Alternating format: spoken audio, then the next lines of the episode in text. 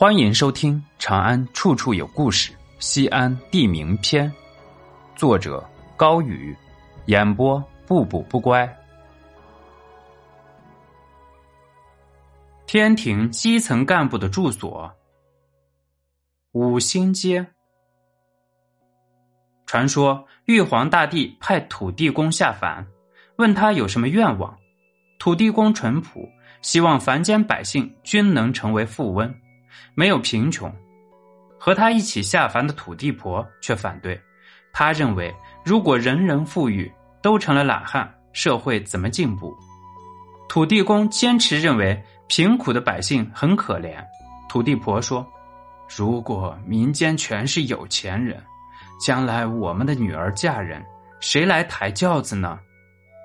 土地公沉默不语。百姓认为土地婆不体恤民间疾苦。因此不肯供奉他，而对土地公十分推崇，各地的土地庙层出不穷。今天西安城内连接东梆子市街和五味十字，长二百七十六米的街道叫做五星街。五星街这个名字取自文革时期，它的前身叫做土地庙十字，因为这里曾有一座土地庙得名。隋唐时期。这里属于皇城内的司天监和御史台。隋唐时期著名的大臣裴矩、萧玉、马周君在这里办公。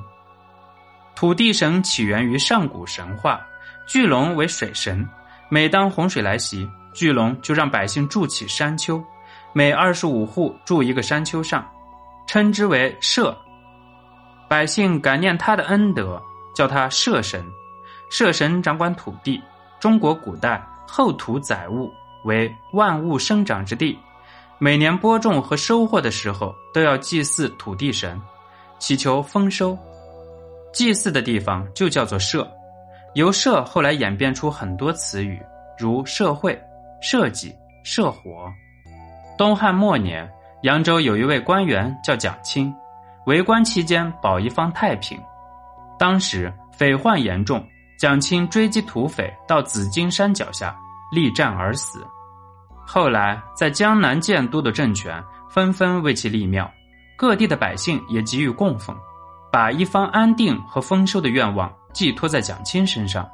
蒋钦成为了历史上第一位土地神。土地神在全国推广之后，各地分别以当地的英雄为土地神的代言人。道教神话成熟后，土地神成了天庭的基层干部，他的形象被固定为矮小慈祥的老人。《西游记》中，佛祖派观音菩萨到长安寻找取经人，观音菩萨到长安后，先找到土地神，借他的庙宇居住了几天，土地神只好搬到城隍庙里居住。相传明朝开国皇帝朱元璋出生于土地庙。因此，明朝全国各地纷纷兴建土地庙。西安城内的土地庙也在当时修建。起初庙宇宽敞，建筑较高。清朝末年损毁消失。土地庙十字这个地名却被一直保存到了新中国成立后。文革时期，这里被改为五星街。一九七二年，西安很多地名恢复了原来的名字。但由于土地庙十字中的“庙”字仍有封建意味，故保留五星街至今。人说庙小神通大，天高日月长。昔日的土地庙里锁着另一个红尘，另一个红尘的世界，亦仙亦道，亦幻亦真。那些消失的历史背后，埋藏了多少信仰？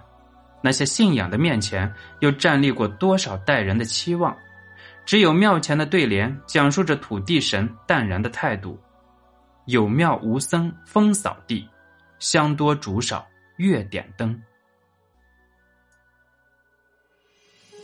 本集播讲完毕，喜欢请点击关注加订阅，下集更精彩。